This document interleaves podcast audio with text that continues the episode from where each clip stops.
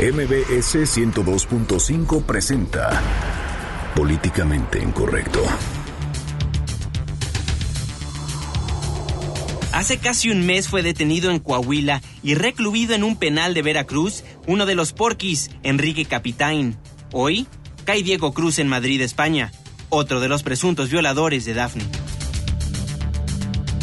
Vaya sustito que les dio Agustín Basabe a los perredistas ante una posible salida de la dirigencia nacional del Sol Azteca.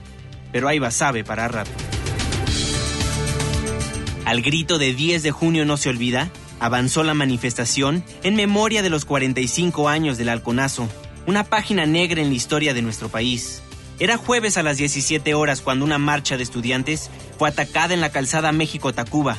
Paramilitares les disparaban a orden del gobierno. Esto para evitar que se movilizaran.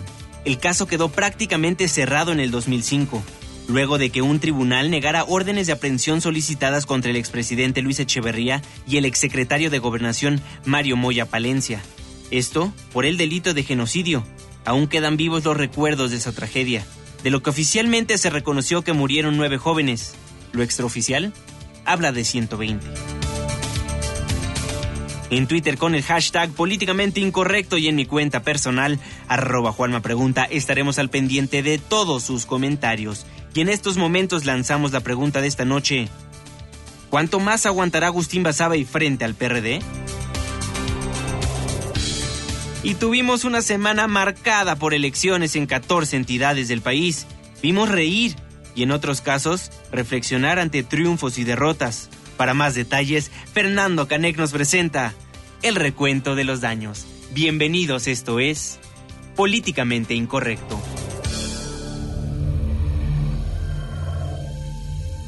Estás a punto de entrar a una zona de polémica y controversia. Una zona de discusiones álgidas y análisis mordaz. Estás entrando al terreno de políticamente incorrecto. Entra bajo tu propio riesgo.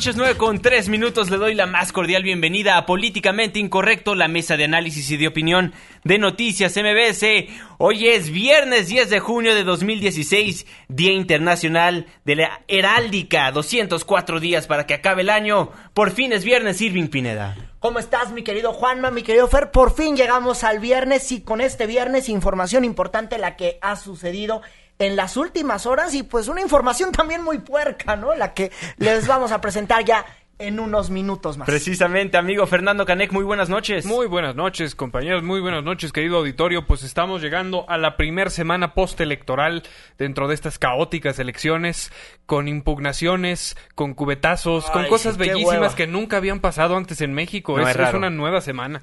Es raro. totalmente. Oigan, pues vamos a empezar el programa de hoy con información de último momento. El joven acusado en contra Dafne Fernández Diego Cruz fue detenido en España derivado de una ficha roja que emitió la Interpol. Veíamos en el Twitter de Causa en Común Lee lo siguiente, confirmamos Diego Cruz Alonso, otro de los porquis, fue detenido por Interpol esta tarde en Madrid y tenemos en la línea telefónica de Políticamente Incorrecto a Marielena Morera de Causa en Común. Marielena, muy buenas noches, ¿cómo estás? ¿Qué tal? Buenas noches, me da mucho gusto saludarlos, estamos contentos. ¿no? De repente nos llegan muchas noticias malas, pero esta es una buena noticia para la justicia mexicana, el que hayan detenido a Diego Cruz Alonso, eh, como tú bien decías, pues uno de los presuntos responsables de la violación a Dafne Fernández. A ver, cuéntanos un poco, ¿Interpol te confirmó? Nos confirmó un amigo en España que Interpol había detenido al joven y que estaban seguros que es él. Eh, María Elena, te saluda Irving Pineda. Eh, ¿Sabemos la ubicación precisa o, o, ya es demasiado información la que te estamos pidiendo esta noche? Mira, lo que sabemos es que fue detenido en, en Madrid. Eh, eso es lo único que sabemos. Cuando pusimos la nota, eh, a nosotros así nos lo pasaron, que acababa de ser detenido en ese momento, que le estaban confirmando que era Diego Cruz Alonso. Bueno, pues perfecto. Eh, es parte de la información, ya hay que decirlo, la información que está cayendo a cuentagotas. Vamos intentando ahora sí que estando al aire, pues armando esta noticia que es muy importante. Ya sería el segundo porqui detenido, hay que decirlo. El pasado cayó el pasado 16 de mayo, casi un mes después cae y en España. Los papás parece que les andaban pagando el viaje después de, de sus fechorías, María Elena.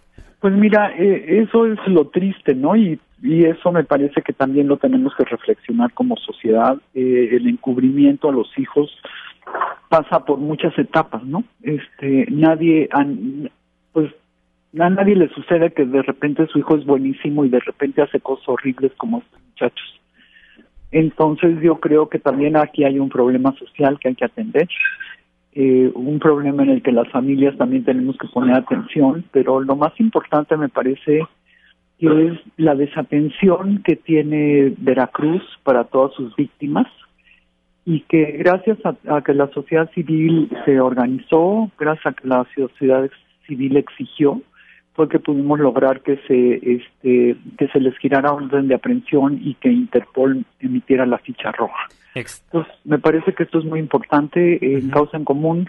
Principalmente vemos temas de política pública en seguridad y justicia. Sin embargo, cuando nos eh, llegan y atendemos los casos que nos llegan, por supuesto, pero cuando hay casos muy emblemáticos que puedan cambiar la percepción de justicia, entonces los tomamos y este es uno de ellos. Entonces, pues nos da mucho gusto que ya haya un segundo detenido, falta mucho por hacer, ¿no? Va a haber un largo, un largo proceso, sin embargo, bueno, pues ya vamos adelantando.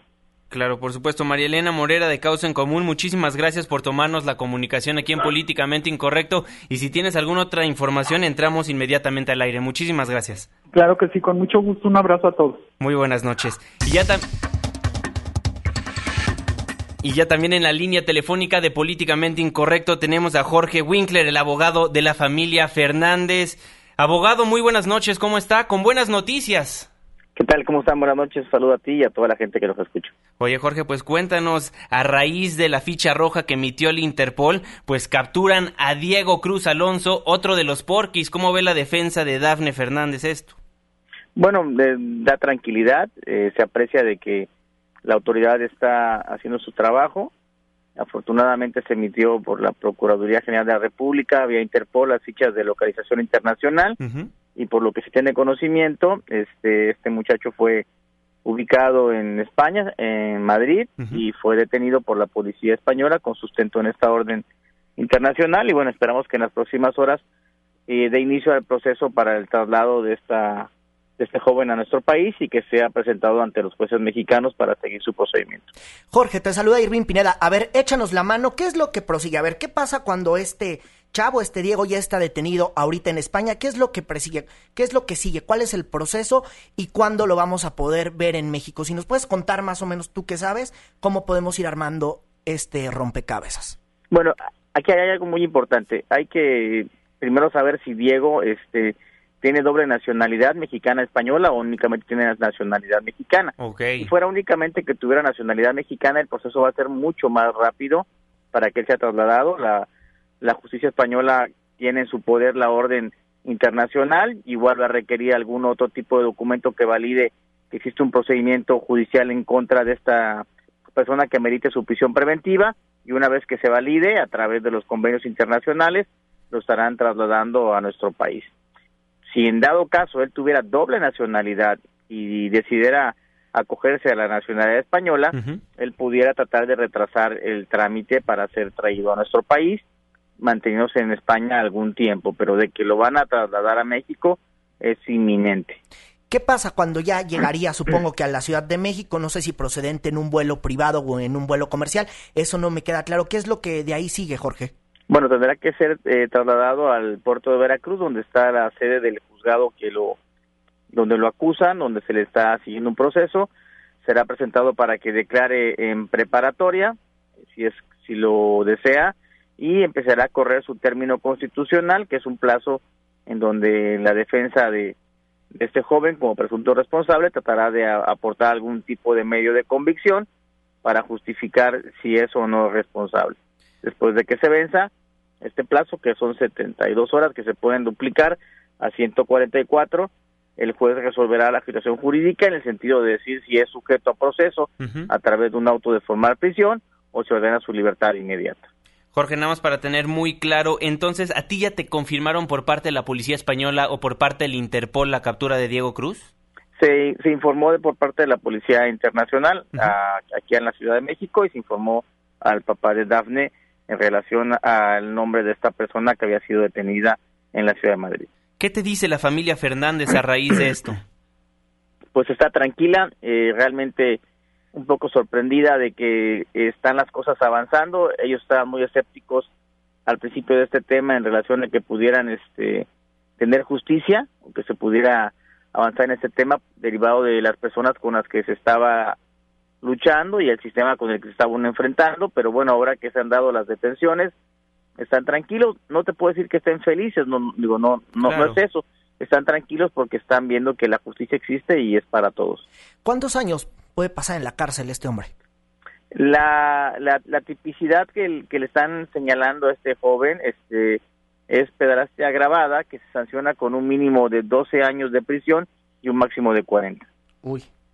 Jorge, hablemos ahora de Enrique Capitán. Fue detenido en Coahuila hace casi un mes, recluido en el penal de Veracruz. ¿Cuál es su situación jurídica? Bueno, al día de hoy él tiene formal prisión por el delito de pedrastia. Está ya sujeto a proceso y ya fue trasladado a un reclusorio que está en la ciudad de, de Amatlán, ahí muy cerquita de Córdoba, Veracruz, donde él está sujeto a prisión preventiva.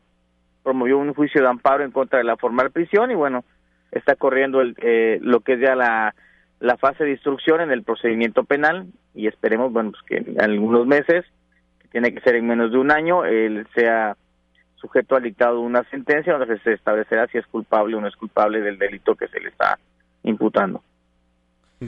Bueno, pues vamos a estar muy atentos a la situación. Nada más para confirmar, fue detenido en España y todavía lleva un proceso largo. Más o menos, Jorge, tú que le sabes a este asunto jurídico, como cuándo pudiera pisar tierra azteca o suelo mexicano.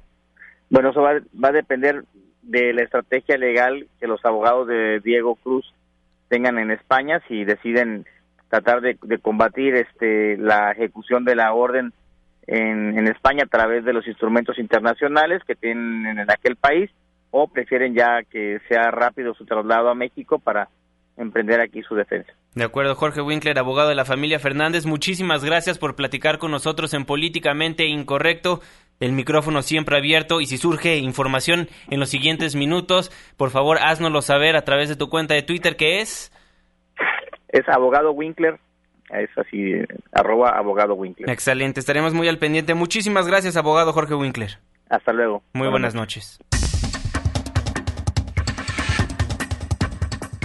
Pues esta es la información de último minuto en que surge aquí en nuestro país. Capturan a Diego Cruz en España. Recordemos que, como bien se mencionaba anteriormente, Enrique Capitán también está detenido ya caen dos de los porquis, Irving Pineda. Faltan dos, todavía faltan, dos. Pero aparentemente todo esto va avanzando de una manera eh, sorprendentemente expedita para el proceso eh, casi casi de paso de tortuga que sigue en nuestra, nuestro sistema judicial. Entonces hay un buen panorama a raíz de esto y más con Veracruz en el estado que está el Estado, valga la redundancia, eh, pues que esto esté avanzando en, en, función de la familia, o sea, en, que se resuelve el caso, es una maravillosa noticia. Claro, por supuesto. Recordemos un poquito el caso, es esta chica Dafne que presuntamente fue violada por estos individuos, los autodenominados porquis, que es un grupo de cuatro chavos que la llevaron a su casa y pues la violaron entre todos. Aquí tuvimos en este espacio de políticamente incorrecto a diversas foses a lo largo de este proceso. Y bueno, por fin ya caen dos de los porquis. Muy buenas noticias, como bien lo comentabas, Fer. La justicia al parecer está funcionando, pero importante mencionar que tardó un año en que la justicia les hiciera caso.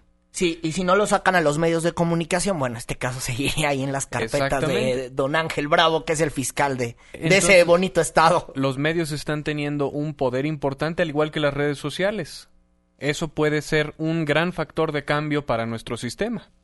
Claro, claro, claro que sí, Fer. Y esperemos que así como estos casos, le metan en ese estado la misma, la misma atención y por lo menos el cauce, ¿no? Por lo menos que vayan llevando las investigaciones con ese cauce. Así es, por lo pronto, pues ya nos estará diciendo el abogado el proceso jurídico, ya nos mencionaba que si tiene doble nacionalidad, pues se puede retrasar un poquito, pero de que llega a México, llega a México. Sí, y tenemos entendido que no tiene doble nacionalidad porque él estaba en Bilbao eh, cursando, estaba estudiando y la información que podemos ya poder cotejar en estos minutos es que no tiene doble nacionalidad. Bueno, la información va fluyendo a cuentagotas confirmaremos desde luego que este dato, pero todo se perfila que este hombre no tiene, que este Diego no tiene en nacionalidad de española. Claro. Es que es impresionante porque recuerdan que los papás también salían a hacer sus marchas que están abusando de mi hijo, lo están difamando. Y ahora salen con esto, entonces a ver qué van a decir ahora disculpen, la verdad mentimos, o ya veremos el discurso que tendrán los padres de familias y a ver si algún día dan la cara a los porquis a los medios de comunicación. Haciendo un poquito de eco de lo que decía eh, María Elena, en, María Elena Moreira, en nuestra entrevista, eh, hay que analizar mucho cómo está constituida la sociedad mexicana porque los padres, en este caso, en vez de hacer que sus hijos reconocieran el acto y tomaran responsabilidad por sus decisiones, porque ya están suficientemente grandecitos como para hacerlo, trataron de encubrir a sus hijos. Entonces, ¿qué tipo de sociedad estamos gestando? Ese es como el dilema moral que surge a raíz de este caso, ¿no? Pues sí, ya veremos qué surge en cuanto a las noticias de estos porquis, pero por lo pronto a las nueve con diecisiete minutos vámonos una breve pausa comercial, pero no se vaya porque al regresar platicaremos con el presidente nacional del Sol Azteca acerca de todo lo que está pasando en el PRD en relación a las elecciones 2016. Pausa. Regresamos.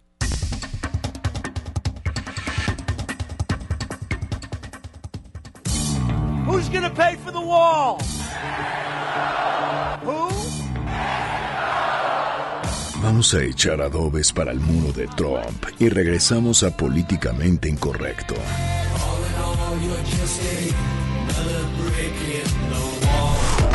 ¿Quieres escribirnos más de 140 caracteres? Hazlo incorrecto arroba mbs.com. Continuamos.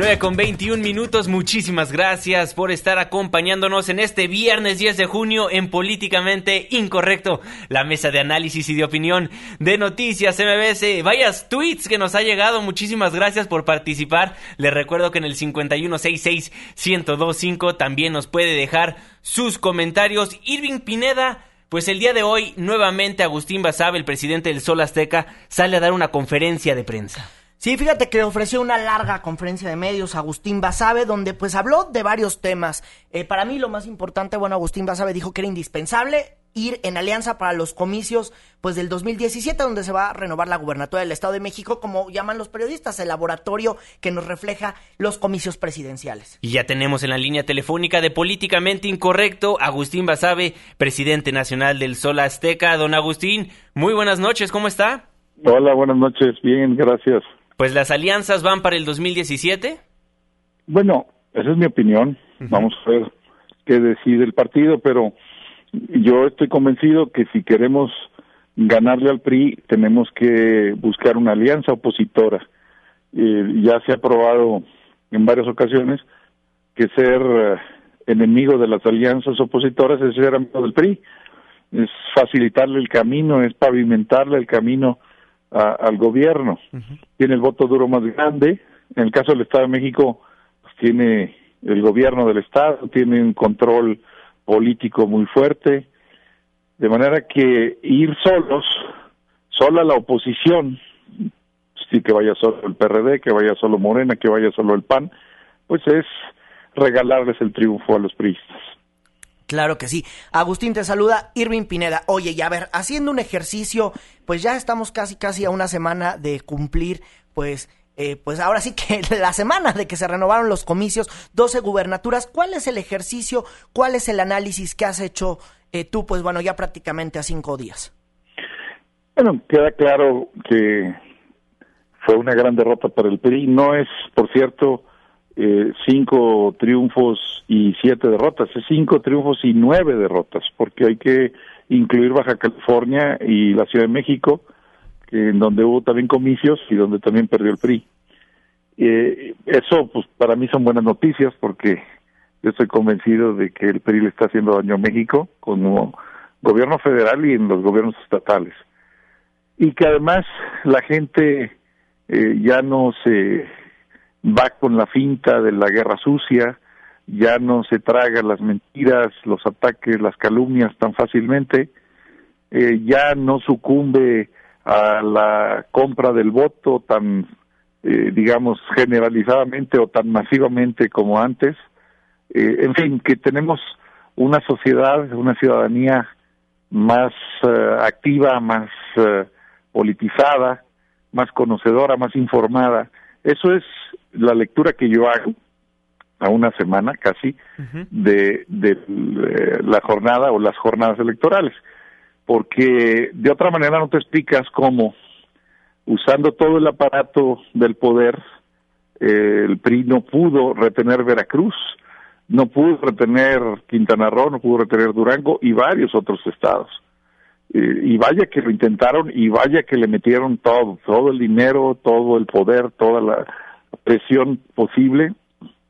Y sin embargo, la gente votó por otras opciones, votó por la oposición eso, eso creo que es una, una buena noticia para, para México, ¿no? Que ya no es tan fácil eh, con esas trapacerías ganar elecciones. Que el enojo o la indignación eh, o el rechazo de la sociedad es mayor que todos esos, uh, esos trucos, esas trampas que usa el, el PRI gobierno.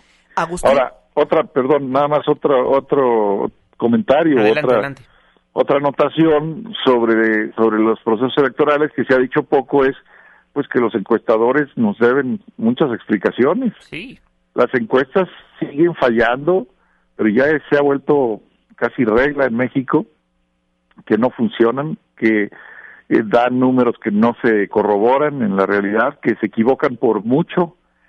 Curiosamente, casi siempre se equivocan a favor del PRI. Es decir, dicen que va a ganar el PRI eh, pronostican que va a ganar el PRI y finalmente o, gana el PRI por mucho menos puntos de lo que se vaticinaba o pierde el PRI. Entonces, bueno, ah, hay una explicación fácil que es, pues están trucadas, eh, están contratadas para que digan lo que le conviene al cliente. Hay otra explicación también fácil, que es la del voto oculto, que es decir, por ejemplo, en estados autoritarios, estados donde gobiernan sátrapas, como Veracruz, Quintana Roo, la gente tiene miedo y, si llega un encuestador a su casa y le pregunta usted por quién va a votar, pues así que como decían los revolucionarios en, las cantinas allá por 1910, eh, cuando entraba uno y se encontraba el otro con su pistola en el cinto y le decía, ¿tú de quién eres? ¿Eres zapatista? ¿Eres? Entonces tú primero, ¿no? Claro este pues la gente tiene miedo y la gente dice no sé por quién voy a votar o incluso voy a votar por el PRI cuando en realidad ya tiene decidido su voto por la oposición. Ese es el voto oculto y ese también explica algo de los errores de los estudios demoscópicos, pero hay algo más, o sea, a mí, a mí me parece que esas dos explicaciones fáciles eh, nos dejen satisfechos. A mí no me dejan satisfecho. Eso es como lavarse las manos, pareciera, porque a ver, Agustín, hoy, hoy comía con un analista político decía, bueno, nos fuimos a dormir con que el PRI que había ganado y nos despertamos con que el PRI había perdido casi todo. Sí, y eso eh, genera una confusión horrenda. Yo, yo recuerdo que, que la, eh, en la noche del domingo, mm, serían por ahí de las siete y media que yo di la conferencia de prensa en el PRD. Así es. Eh, yo dije, yo vaticiné que iba a ser una gran derrota para el PRI y que tú, tú, estabas ahí, Irving, ¿no? O si no estabas tú, alguien... alguien sí, ahí este, estábamos cubriendo la nota. Bueno, pues ah, eh, yo dije, eh, vaticiné que el PRI iba a ser el gran derrotado, que le iba a ir muy mal, que iba a perder eh, muchos más estados de los que se habían dicho, etcétera, y luego por ahí en un programa de televisión, un par de analistas, eh, cuando pasan mi, mi conferencia de prensa, dicen, pues yo no sé en qué país vive Agustín Basabe, porque aquí en mis cifras el PRI iba a ganar nueve o diez estados, y empezaron a decir uno por uno, ¿no? Bueno, pues al día siguiente les mandé un tuit diciendo, pues, este, ¿quién es el que no sabe en qué país vive, no? Eh, porque, porque sí, eh, es verdad, las encuestas estaban indicando algunas cosas, pero, pero yo creo que había otros elementos para darse cuenta que, que la gente estaba bastante enojada, que ese mal humor social al que se refirió el presidente de la República se explica porque hay un mal gobierno eh, y, y que por lo tanto pues no podía haber sin un voto de castigo. Claro. Estamos platicando con Agustín Basabe, presidente nacional del Sol Azteca. Presidente, a mí me gustaría preguntarle acerca de la elección en Tlaxcala. Ayer platicábamos con su candidata Lorena Cuellar y nos decía pues que el PRI perdió y que ella no acepta lo que dice pues el PREP. Yo estoy de acuerdo con ella, yo estoy convencido de que ganamos, de que ganó Lorena Cuellar, que ganó el PRD y que los que ganamos a la buena nos lo están queriendo quitar a la mala. Yo estuve en Tlaxcala el domingo, voté en la Ciudad de México, me fui para allá, estuve varias horas eh, con, con Lorena, la compañía Votar, de manera que fui testigo de muchas cosas, muchísimas anomalías. Previamente ya había sido un proceso electoral muy turbio, muy sucio, eh, atacando a, Lorena con calumnias, con, con infamias, folletos, panfletos, eh, llamadas telefónicas a la gente diciendo mentiras, perifoneos que convocaban a un meeting de Lorena Cuellar y cuando llegaba la gente, llegaba alguien y decían, pues acaba de anunciar la candidata del PRD que ya declinó en favor del PRI, eh, engañando a la gente. Hubo incluso un acto de agresión de una camioneta, una suburban blanca, eh, con hombres armados, que embistió a un coche de la comitiva de, del PRD, lo volteó, lo sacó de la carretera. Eh, luego, el día anterior a, a, los comicios, es decir, el sábado, detuvieron a cuatro o cinco compañeros del PRD sin razón sin justificación, los golpearon, a uno de ellos casi lo desfiguraron. Eh, policía estatal estoy hablando, ¿eh? Y eh, el día de la elección detuvieron dos horas encañonada a una diputada federal del PRD. Eh, súmale a todo eso, pues todo lo que presentamos hoy en la conferencia de prensa, eh, las cifras que no cuadran, las actas, el PREP, este PREP mágico que tienen en Tlaxcala, que aparece y desaparece, eh, en la noche del domingo se cayó el sistema, ¿no? El PREP se paró a los dos puntos porcentuales del conteo y desapareció y luego el lunes se reactivó pero se volvió a caer, eh, luego volvió a activarse y finalmente nunca terminó, ni siquiera pasó creo que del 70 o, a lo mucho 80% y terminó, se, se, se, acabó el PREP. El conteo se detuvo también, no no han continuado, van la mitad, más o menos. Hay cifras, insisto, que no que no cuadran. Hay actas eh, que se encontraron incluso tiradas en, basureros. En fin, es un desaseo tremendo. Entonces, sí, por supuesto, yo yo sostengo que ganamos, que Lorena Cuellar y el PRD ganaron la elección en Tlaxcala y que están tratando de de pues, robarse esa elección, ¿no?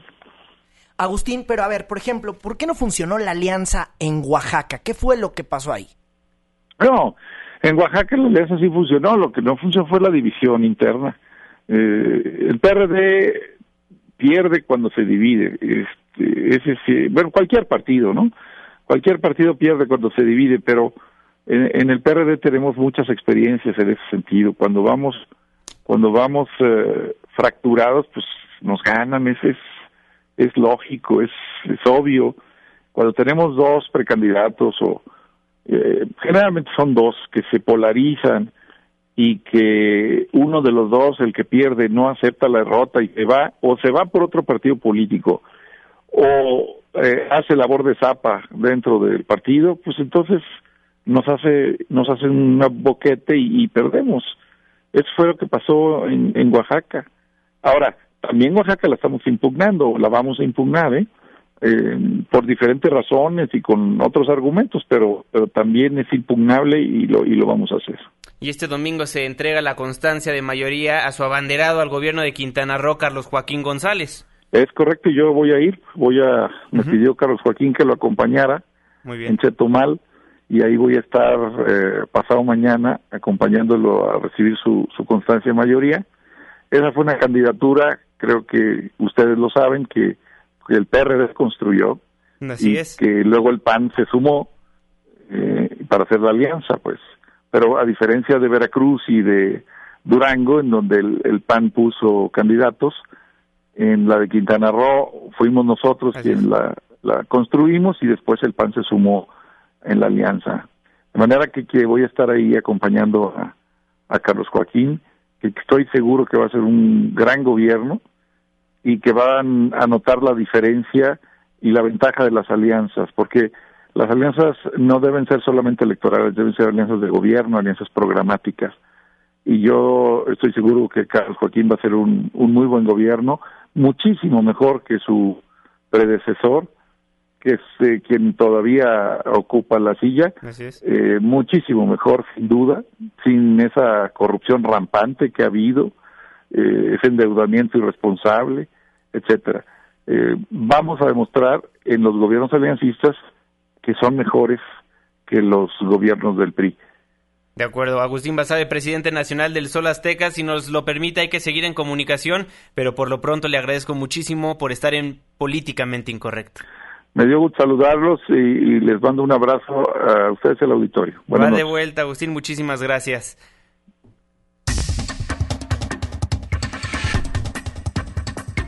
Bueno, importante lo que nos dice el presidente nacional del Sol Azteca, Agustín Basabe. Van a impugnar otros estados. También importante mencionar, sigue inconforme con Tlaxcala, al igual que su candidata.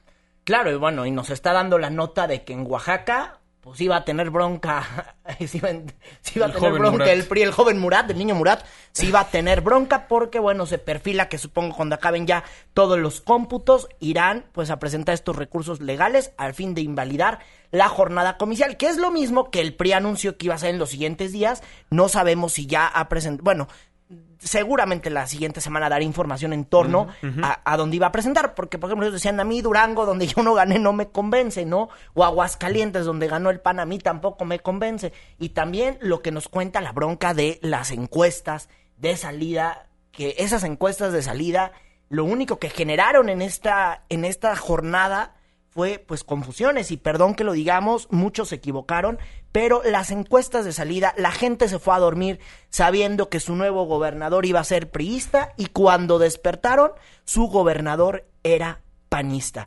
Estas encuestas están ocasionando mucho ruido y más allá de lo que dicen todos, de que la gente miente, de que la metodología y todas sus tonterías que a nadie nos importa, porque cuando uno hace, eh, cuando uno hace, pues, pues sus cosas mal, pues no nos importa por qué las haces mal. El chiste es que lo que le están dando a los ciudadanos y también a los medios de comunicación, ¿eh? Sí, Porque claro, mira, con el dedo parejo a todos. Ese canal morado de finanzas que fue a darle puro atole con el dedo a la gente, bueno, pues ¿dónde queda su reputación? Y más cuando estás intentando lanzar un medio de comunicación nuevo y sobre todo especializado en las finanzas y que vas dirigido pues a gente importante, empresarios, a gente eh, a gente muy importante que son, pues hay que decirlo, los que toman algunas veces eh, las mejores decisiones del país o las peores, pero son decididores, les das esta información tan chafa, ese canal morado de finanzas, ya no debería ni estar al aire, pero esta noche pues ahí está al aire. Y aquí, acá, acá lo andamos viendo que está al aire. No se merece, perdón que lo diga,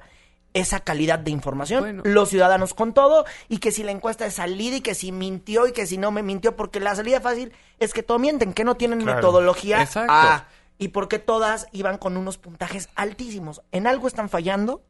Seguramente ellos dicen que la gente mintió y que entonces dijo que el PRI. Yo tengo mis dudas en torno, así ese es el único argumento para andar difundiendo tus chafadas a las 8 de la noche. Pues no, el argumento también es el rating, ¿no? Obviamente. este, y, y más que nada, pues el que encuentre la metodología correcta para las encuestas preliminares, pues que empiece a arrojar pedradas a los que no la han encontrado. Pero entre tanto, tenemos que seguir esperando eh, que se corrija eso. Eh, depender de estos conteos del PREP, que en estas elecciones fueron de tutti frutti, cada estado tenía una versión de su PREP organizada de una manera eh, a libre albedrío. Entonces, eso ya era suficientemente confuso como para además añadirle todas estas encuestas preliminares copeteadas y con cochupo. Así es. Y también lo resaltamos a lo largo de la semana Aquí el gran ganador fue el abstencionismo y el gran perdedor fue el ciudadano en general. En el Distrito Federal. No, no, no, no, no, en, todo. Pero es, Fue 50%. Pero, siempre ha sido el nivel de abstencionismo que hemos manejado en las elecciones de, ah, entonces mexicanas. No, ah, lo, pues, que, lo que te enseña es que seguimos sin interesarnos en nuestra política porque no estamos convencidos con nuestros representantes. Fuera de eso, me parece que ahorita la entrevista con Agustín nos dio un panorama muy interesante del PRD porque él como la voz cantante está manteniendo a ese partido unido, que ya es un partido que bien sabemos está resquebrajado, está muy golpeado porque ya la izquierda no es la misma, eh, desde la decisión con el PG y la fundación de Morena, la izquierda se está redefiniendo y bueno, Aquí la visión de Basabe es muy importante porque él está llevando la, eh, la, bandera del partido todavía hacia unos cuantos años más hasta que tengan que volverse parásitos del PAN para sobrevivir. Oye, y el coscorrón que le pone al gobernador Gavino Cue, ah, pues se lo vamos a mandar, ¿no? Porque dicen, pues se dividieron y perdieron. Y también a Roberto Borges le, metió su zape. Sí, bueno, pero Borges prista, entonces bueno, estamos acostumbrados a que le ponga a que le ponga el catorrazo, pero al gobernador Gavino Cue dice, bueno, tú querías a tu delfín, ahí está José Antonio Estefan, perdió, hicieron que se dividiera, el senador, eh, el, eh, uno de los senadores que quería ser candidato, pues Benjamín Robles, se termina yendo al PT y a todos los partidos chiquitos, dividen la votación, ya sí gana el PRI, Partido Verde, Nueva Alianza y todos los que siguen con ellos. Oye, también en esa conferencia de prensa, eh, Agustín Basabe rechazó que vaya a dejar la dirigencia del Instituto eh, Político en estos momentos, ya que aún quedan por resolver la elección en Tlaxcala, como bien nos mencionaba, y la entrega de constancia de Carlos Joaquín. Por eso le preguntamos el día de hoy en nuestra encuesta de Políticamente Incorrecto, ¿Cuánto más aguantará Agustín Basabe frente al PRD? El 14% nos dice mucho, el 43% poco y el otro 43% el partido no lo merece. ¿Cómo ves, Irving Pineda? Pues yo a veces siento que es la última, ¿eh? que el partido no lo merece porque las corrientes no se educan. No, por más que los quieran, por más que los quieran disciplinar, estos ni a periodicazos entienden. Claro, e, es que hay que recordar que Agustín Basabe no es militante, bueno, ya es militante del PRD, pero es militante a raíz de que es candidato, o sea, lleva de militante lo que lleva de, la presidencia, claro, por supuesto. Pero también Agustín Basabe es un académico, está extremadamente preparado, es un hombre muy inteligente pero pues nada más las corrientes van a ser la política y no van a entender razón, ¿no? Bueno, pues ya se lo acabaron Agustín Basabe, véanlo, ya se lo acabaron las corrientes perredistas. Pues sí, es que sí son muy desgastantes, la verdad. No, hombre, si no se pueden poner de acuerdo ni para elegir a un candidato, imagínate tú para, en este proceso, para elegir ir con el Partido Blanqueazul, ir, ir con los panistas, tuvo que poner en la mesa su renuncia nada más para que estos dieran el sí. O sea, imagínate a dónde tienes que llegar para que estos abran la cabeza. Mira, ayer le preguntaba a César Camacho del CEN del PRI si había que limpiar de alimañas tepocatas y víboras prietas del partido. A Agustín no creo que sea pertinente hacerle esa pregunta porque si se van esas alimañas tepocatas y víboras prietas del PRD, el partido se queda sin nadie. Ese partido ya tiene metástasis.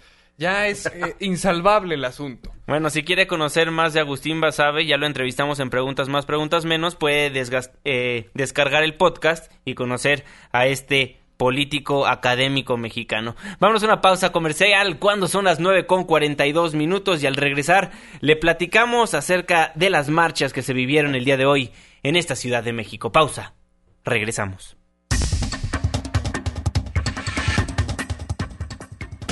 Ya vuelve. Políticamente incorrecto. No te vayas, esto apenas se pone bueno. Porque tu opinión es importante. Llámanos al 5166-1025. Continuamos.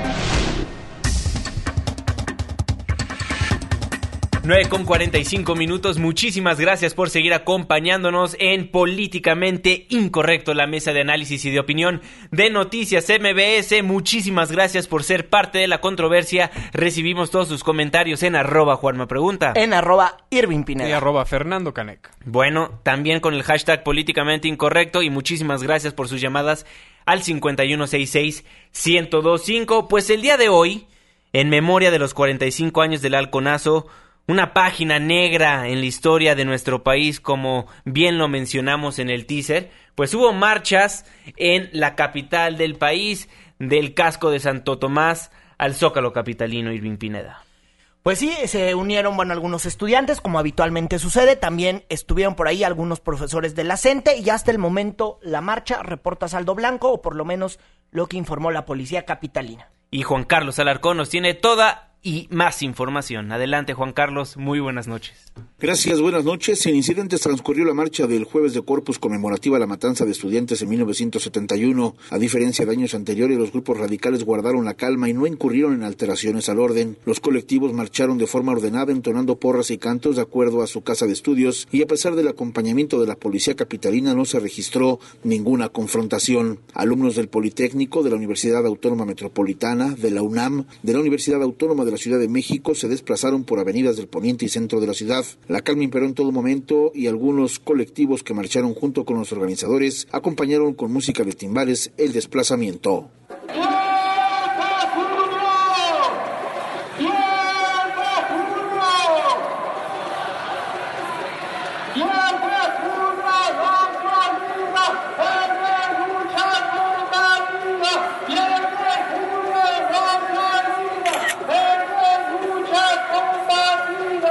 La marcha inició a las 16.30 horas en la calzada México-Tacuba, a la altura de la estación del Metro Normal. Siguieron por Avenida San Cosme, Puente de Alvarado y Avenida Hidalgo. Posteriormente continuaron por eje central a Salo Cárdenas, 5 de mayo y circuito Plaza de la Constitución, al que ingresaron minutos antes de las 18 horas sin ningún incidente. A su paso por las diferentes avenidas, los contingentes estudiantiles y organizaciones sociales lanzaron consignas contra el gobierno federal y la reforma educativa, así como sus leyes secundarias. Al término de la movilización y el mitin que se llevó a cabo en el Zócalo Capitalino, autoridades policiales dieron a conocer que el acto concluyó en saldo blanco. Hasta aquí la información. Muchísimas gracias Juan Carlos, estamos al pendiente, muy buenas noches. Pues bueno, y quien también se les unió fueron tus amigos de la CENT, Irving. Oye, no, preocupante lo que está pasando esta noche allá en Tabasco y es que hay que comentarles que ocho reporteros permanecen retenidos esta noche por profesores de la CENTE que no los permitieron salir cuando estaban cubriendo pues una protesta que tenían en la carretera Villahermosa Ciudad del Carmen. Los profesores, eh, los profesores pues no los dejaron salir porque ellos estaban cubriendo ahí. Tenemos entendido que al parecer algún reportero preguntó algo que no debía a un profesor de la CENTE y bueno, dijeron, bueno, pues aquí los vamos a retener. Eh, hay reporteros del diario Tabasco, tenemos entendido que hay un reportero de Asir y un reportero de el periódico El Universal, así como de una televisora que pues al ratito les vamos a confirmar el nombre de qué televisora es. También hay que decirlo, las autoridades están planificando poder implementar un operativo para rescatar a los reporteros y la cosa se está poniendo un poco ruda esta noche allá en Tabasco. Y pues sí, el llamado a los profes de la gente, no jodan, están, están reporteando nada más. No, aparte imagínate si alguno de sus alumnas hiciera eso, no creo que estén muy contentos. O sea, esas son las personas que están educando a nuestros, a nuestros niños de México. Es lamentable, rapan a profesores, bueno, que dicen que no fueron ellos, los hacen caminar descalzos, les cuelgan letreros para hacerlos ver mal. O sea, esas son las personas que están educando a los niños de nuestro país. Sí, fíjate que nos está diciendo ya la, la, gente del periódico El Universal que ha podido mantener comunicación con uno de sus reporteros. Ellos están en una camioneta y el reportero le cuenta al periódico El Universal pues que ha tenido amenazas, pero que permiten la comunicación. Desde, desde luego que vamos a estar muy atentos a la información que esté surgiendo allá en Tabasco y oigan, pues hay, pues relájense, es viernes, profesores, ¿qué onda ya? Que les den chance de salir, por favor, digo, ya ya los castigaron tantito, ya. bueno, es que para ellos siempre es viernes. Ya les pusieron el tache, ¿no? Ya. ya sabemos de qué medios son. Yo lo digo cada vez, tienen que cambiar las formas y las estrategias. Esto no consigue nada y fomenta el antagonismo hacia su movimiento. Tienen que ser más creativos, sobre todo por ser profesores. Claro. Estoy totalmente de acuerdo.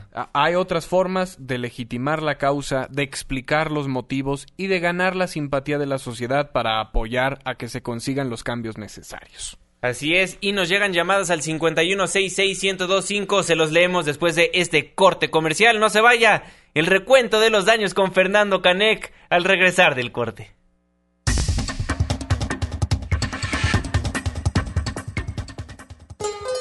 Vamos a Veracruz y A ver si regresamos a Políticamente Incorrecto. Pórtense bien. Todos sabemos quiénes andan en malos pasos. Para cantar el jarabe, para eso me pinto yo. Síguenos en Twitter en arroba Juanma Pregunta. Regresamos.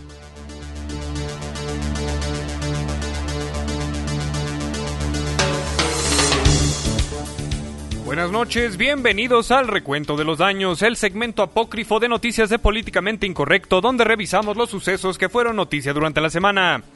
Se desata una avalancha de impugnaciones de diversos partidos por la contienda electoral del 5 de junio de este año.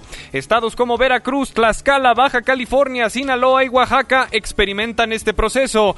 PRI, PAN, PRD y Morena hablan de fraude, recuentos, copeteo de encuestas de salida, fraude cibernético y boletas falsas.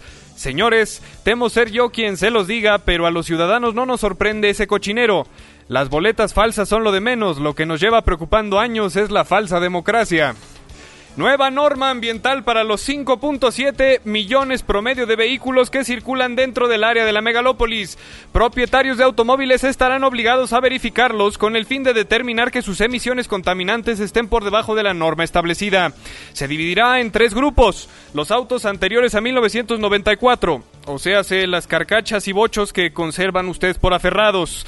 Autos adquiridos entre 1994 y 2006, es decir, el transporte de los damnificados de la crisis que todavía no nos recuperamos, y los de 2006 en adelante, mejor conocidos como la flotilla de Uber. Se debate en redes sociales la iniciativa del matrimonio igualitario propuesta por el titular del Ejecutivo. Aunque el tema ha despertado la reacción de retrógrados y muchos hipocritones, es de gran sorpresa ver que el propio partido al que pertenece el presidente Enrique Peña Nieto podría oponerse a la propuesta.